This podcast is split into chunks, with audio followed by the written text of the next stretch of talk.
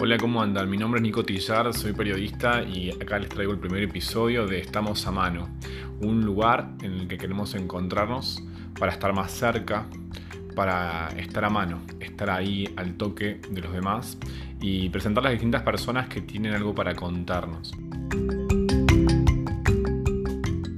¿Qué son las cinco cosas que me definen? Empatía, alegría, resiliencia, perseverancia, pasión.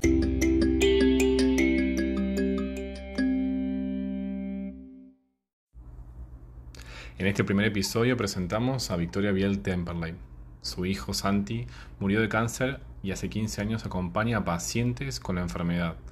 Ella lleva adelante un programa complementario en hospitales para ayudar durante la quimioterapia con talleres de arte, reflexología y contención emocional. Desde la fundación promueve mejoras en el acceso al diagnóstico y tratamientos.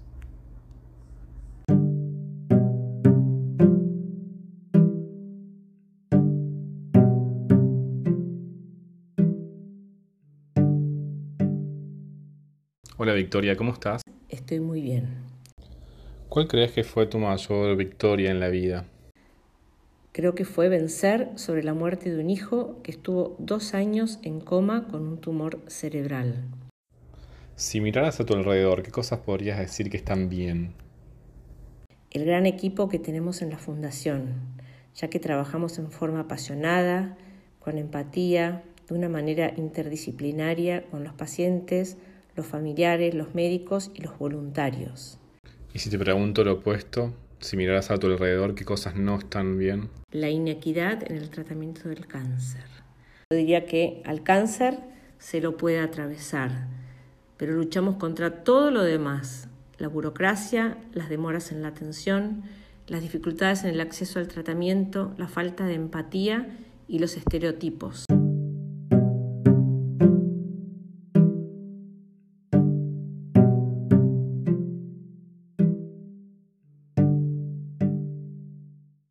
¿Qué estás necesitando hoy? Bueno, necesitamos más financiamiento, o sea, más personas que nos quieran apoyar para poder seguir creciendo.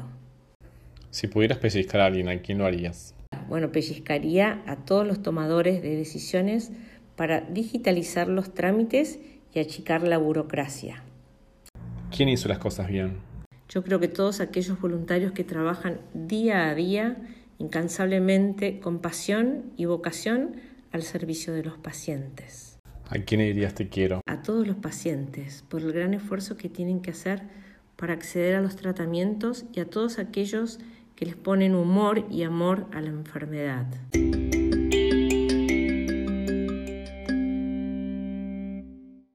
¿Rezas o meditas? Sí, claro que rezo porque soy creyente y tengo muchísima fe. ¿A quién llamarías en este momento? Llamaría a mi hijo Santiago, para saber si sufrió mucho y decirle que lo amo mucho y tanto como aquel primer día. ¿Qué podés celebrar hoy?